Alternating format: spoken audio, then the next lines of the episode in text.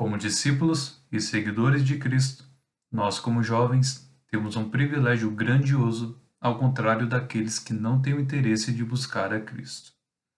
Mas é claro, não digo isso para nos exaltarmos, de maneira nenhuma.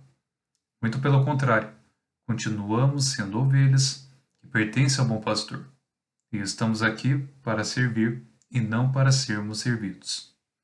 Sabemos que o jovem comumente não tem uma boa fama, devido a atitudes errôneas e também irresponsáveis que nos metemos por teimosia ou por imaturidade ou irresponsabilidade.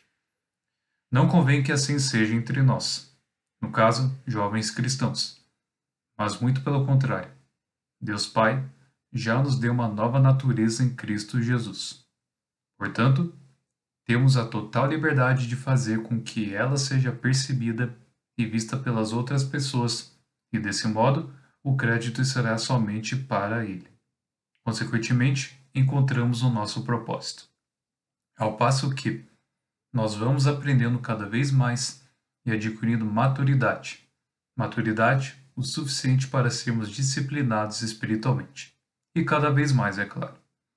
Além disso, o bom de ser jovem e também um jovem que é filho de Deus, é que aprendemos a submissão e não a revolta, o respeito e não o desrespeito, inclusive para com os mais velhos, que são muito mais experientes e conhecedores da vida do que nós.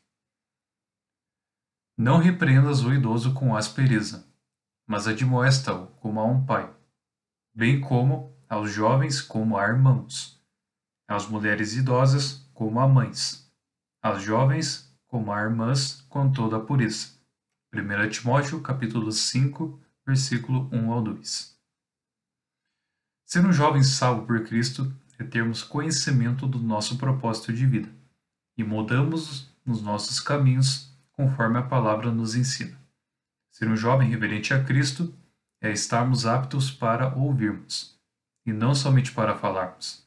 Usarmos as nossas forças sejam elas físicas, emocionais e espirituais, para ajudar, apoiar e consolar aqueles que estão ou ainda são fracos. Aproveitamos nossa juventude para uma conduta oposta ao do mundo.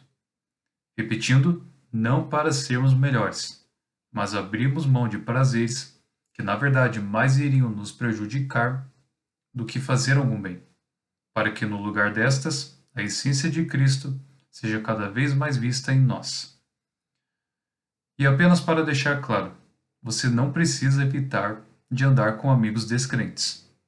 Ande com eles, mas tome cuidado para manter a boa e perfeita conduta saudável e eficaz que há em cada um de nós, e assim eles verão a luz de Cristo que está em você.